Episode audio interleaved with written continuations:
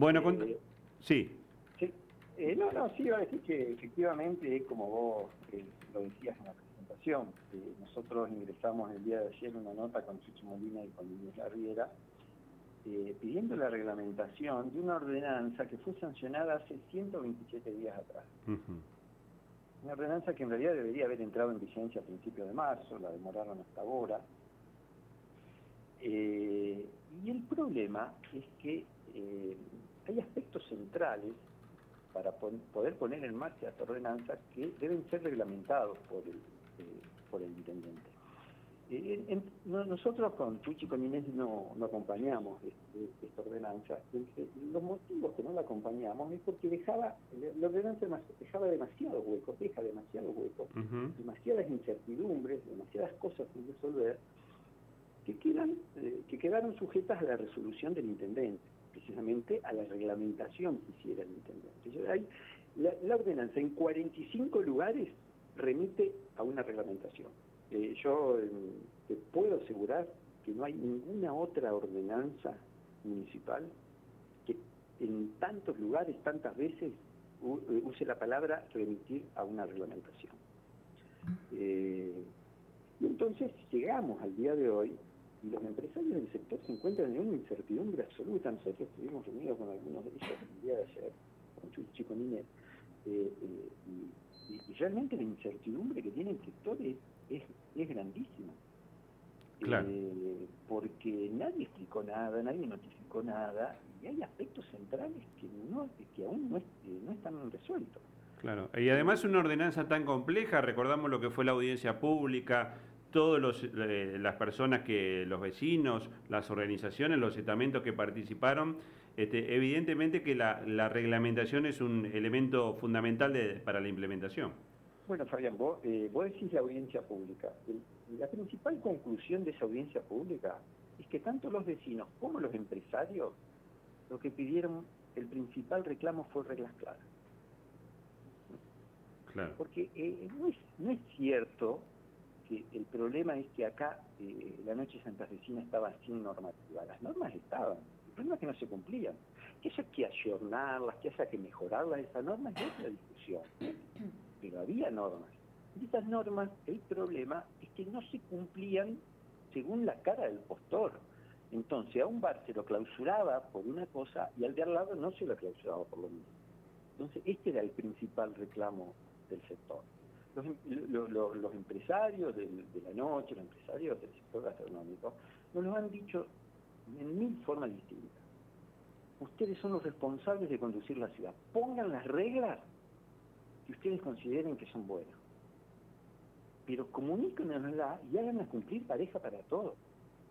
Porque el principal problema es que eh, de, un empresario es cuando ve alteradas sus condiciones de, competencia. Porque si el que está allá pone música a todo volumen, la gente va allá. Entonces, ¿yo qué hago? Yo también tengo que poner la música a todo volumen. Pero resulta que vaya no lo clausuran, al que va acá lo clausuran porque pone la música. Entonces, bueno, ¿se puede poner música? No se puede poner música. ¿Cuánto? Muy alta, bajita. Díganos, si tenemos reglas parejas para todo, eh, la cosa es simple. Carlos, Natalia Bedini, este lado, buenos días. También esto se pone un poco en contradicción con eh, las personas que organizan fiestas, no precisamente con quienes tienen permanentemente un bar, quienes tienen permanentemente un lugar eh, de acceso para, para la distracción nocturna, sino también, digo, las fiestas sociales, un cumpleaños de 15, un casamiento. En este caso, ¿cómo se hace para encontrar un equilibrio entre la reglamentación y este también, eh, estos eventos sociales? Bueno, lo, de las fiestas sociales está un poco más claro porque eh, ahí la ordenanza por un lado es más clara eh, y en líneas generales eh, se van a seguir rigiendo las fiestas por lo mismo si los dueños de los salones de eventos van a tener que presentar ahora estudios de impacto sonoro que hoy no están claros. Esto, y esto es gran parte del conflicto porque la ordenanza lo que hizo fue eh, cambiar un poco eh, los requisitos eh, para todos aquellos lugares donde emiten música. y hay que presentar un estudio de impacto sonoro. Bueno, eso en la ordenanza, ¿cómo tiene que ser ese estudio? No está puesto. Tiene que, ponerse, tiene que establecerse a través de la reglamentación. Y a, partir de acá es donde entran las incertidumbres. Hoy, este fin de semana, eh, quienes emiten sonido no, no tiene que presentar este estudio de impacto sonoro, ¿no es cierto? Eh, uno, uno supone que no. ¿Pero dónde está escrito? Sí, uno se hace una pregunta que... ¿Qué pasa si cae un inspector y dice, ¿dónde está el estudio de impacto sonoro? ¿Quién lo hace al eh, estudio de impacto sonoro? bueno, pero es que nadie se los pidió, todavía nadie le dijo lo que, lo, que tenían que hacer. Entonces hay un funcionario a decir, la ordenanza permanece en vigencia hoy, pero nadie sabe qué significa que entra la ordenanza en vigencia hoy. Porque la ordenanza dice que los lugares que emiten música tienen que eh, eh, presentar un estudio de impacto sonoro. Entonces, está claro que no se le va a poder pedir esto a, todo el mundo, pero los empresarios no están tranquilos. Carlos, los eh, empresarios tienen que decirlo, mira, sí, a partir de ahora, pero vamos a tener tantos días para presentarlo. Claro. ¿eh? Vos lo vas a poder presentar dentro de 30 días, dentro... pero además todo en tiempos eh, la pregunta que nosotros nos hacemos es decir, no era que eh, había que hacer todo urgente, no era que teníamos un conflicto tan grande, había que solucionar rápidamente las cosas. Se demoró todo un año el intendente en enviar un mensaje al Consejo. Eh, lo prometió a principio de año, terminamos lo sancionando en noviembre. Patearon el inicio de vigencia de esta ordenanza. ¿Por qué no entró a regir inmediatamente si los conflictos eran tan grandes? ¿Por qué esperamos desde noviembre a abril para que esta ordenanza entre en vigencia? Eh, ¿No, eran urgentes los conflictos a resolver? Ahora resulta que llegamos el primero de abril y todavía tenemos que seguir pateando viendo, porque tranquilamente se, se podría haber trabajado en todo este tiempo, notificándoles a los dueños de los bares que quieren emitir música, qué tenían que presentar para poder emitir música, de manera que esta noche ya todos estuvieron en regla conforme la ordenanza para emitir música. Ahora eso no va a pasar ahora. Claro, Carlos. Eh, sabe qué es lo que va a pasar. Ahora hay un tema recurrente ¿no? a la hora de, de, lo que tienen que ser mecanismos de, de control, donde el municipio tiene que, que, ejercer lo que se denomina habitualmente como este mm, eh, como policía de, de control. Eh, ahí siempre el, municipio como que le cuesta todo lo que es seguridad, todo lo que eh, ampliar el sistema de videocámaras, ahora el tema de la ordenanza de nocturnidad. Da la sensación como que al, gobierno municipal le, le, cuesta involucrarse en esos temas, ni que hablar del tema de los trapitos, por ejemplo.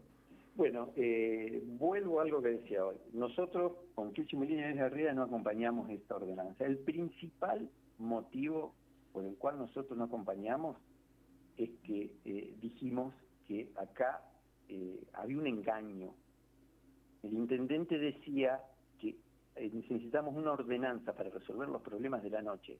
Y los problemas de la noche no eran producto de una ordenanza mejor o peor. El problema de la noche eran producto de que el Estado se había retirado del control. Todos los conflictos de la noche santafesina se deben a la ausencia del Estado en materia de control y de seguridad. La principal reclamo de los vecinos de este jefe en realidad son las picadas y los autos que ponen la música con parlante a todo volumen. Y eso no tiene nada que ver con la diversión nocturna. Eh, el principal problema que tiene la nocturnidad en Santa Fe son las fiestas clandestinas, no lo que hacen los empresarios que están en la legalidad. Las fiestas clandestinas. Este fin de semana está lleno de fiestas clandestinas. Tengo las capturas de historias de WhatsApp. No te marcan el lugar, ¿no es cierto? Que las pasen, que les para cuando cortemos las notas para que las vean.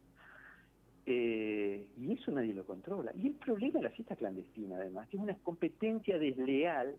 Hay, hay, empresarios, hay gente acá que ponen mucha plata, invierten, arriesgan, generan empleo. Que pagan sus impuestos, además. Y resulta que aparece todo esto y, y, qué negocio hay en todo esto? ¿Y quién controla todo esto? ¿Y dónde está el Estado municipal? Todo el mundo sabe dónde se realizan las fiestas clandestinas.